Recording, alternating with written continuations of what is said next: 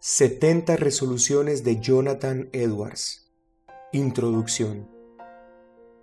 Uno de los pasajes de la Biblia que más me ha llevado a comprender la soberana gracia de Dios y la forma como obra en la voluntad humana es Tito capítulo 2, verso 11 al 14.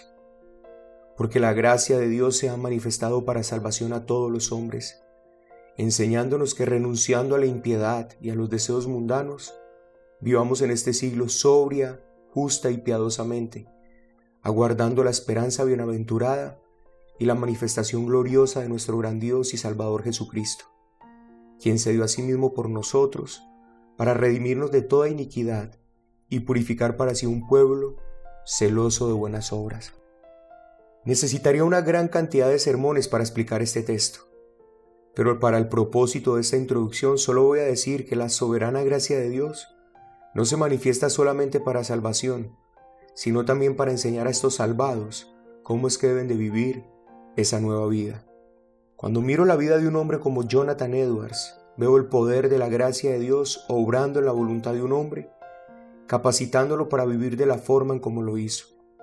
Es conocido por muchos como el más grande teólogo del siglo XVIII. No sé si realmente lo fue o no, pero tengo que decir que su vida personal y familiar han influenciado mucho mi vida y la de muchos otros. Este hombre conocido por muchos debido al sermón titulado Pecadores en manos de un Dios airado, es además conocido por las determinaciones que tomó en su vida. Y es precisamente a este tema al que deseo dedicarle un buen tiempo para que hermanos en todo lugar puedan ser animados en sus batallas, así como en su fe. Fueron 70 resoluciones las que se conocen que este hombre tomó en su vida, y deseo mirar cada una de ellas haciendo no solo una remembranza, sino una corta explicación y aplicación para nosotros. Pero alguien podría objetar, ¿Es bíblico hacer resoluciones? ¿Es aprobado por Dios que alguien diga resuelvo esto o aquello? Hay un texto bíblico en 2 de Tesalonicenses 1:11 que al leerlo en la versión 1960 parece que no nos da mucha luz al respecto, pero que en otras traducciones se lee así. Por eso oramos siempre por ustedes.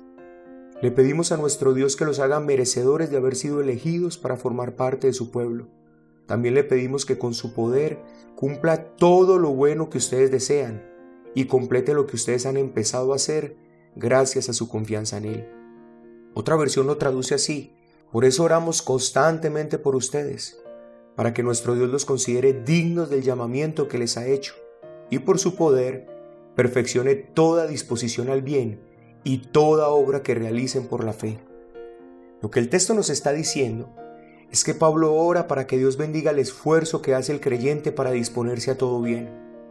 Él está pidiendo en oración que Dios nos mueva a perseguir aquellas resoluciones que nos ayuden a ser cada vez más coherentes con el llamamiento que Él nos ha hecho. Es claro que el texto enseña que ese deseo y esa determinación deben ser producto de la fe. De lo contrario, no es un deseo que pueda ser aceptado por Dios.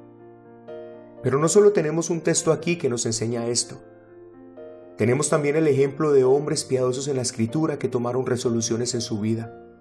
Job 31.1 expresa, hice pacto con mis ojos. ¿Cómo pues había yo de mirar a una virgen?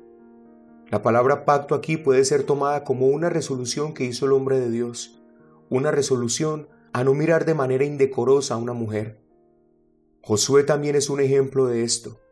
En el capítulo 24, verso 15, tenemos la siguiente declaración. Y si mal os parece servir a Jehová, escogeos hoy a quien sirváis. Si a los dioses a quienes sirvieron vuestros padres cuando estuvieron al otro lado del río, o a los dioses de los amorreos en cuya tierra habitáis. Pero yo y mi casa serviremos a Jehová. Escogeos, dice el hombre de Dios. Es como si les expresara, tomen ya mismo la determinación de a quién van a servir, pero yo y mi casa hemos tomado la determinación de servir al Señor. Tenemos además la famosa declaración de Ruth, no me ruegues que te deje y me aparte de ti, porque a donde quiera que tú fueres iré yo, y donde quiera que vivieres viviré, tu pueblo será mi pueblo y tu Dios mi Dios. Esta es la determinación que esta mujer tomó, y podemos ver cumplido el texto de Tesalonicenses con el cual empezamos. Dios bendijo la determinación de fe que esta mujer había tomado. El Evangelio además nos habla de la determinación que tomó el Redentor de salvar a un pueblo. Y a pesar de toda la aflicción que esto le traería, él vio el fruto. el fruto que resultaría de todo su esfuerzo y trabajo y se mantuvo firme en la determinación de salvarlo para su gloria y honra.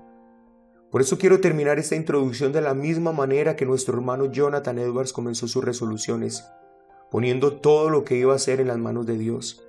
Así pues hizo eco de las palabras de Pablo y rogó para que Dios le diera su bendición y su gracia mientras él tomaba la determinación de vivir de manera que fuera digna la vocación con que había sido llamado estando apercibido de que soy incapaz de hacer ninguna cosa sin la ayuda de Dios, yo humildemente le ruego que por su gracia me capacite para mantener estas resoluciones, tanto como sean agradables para su voluntad, por Cristo.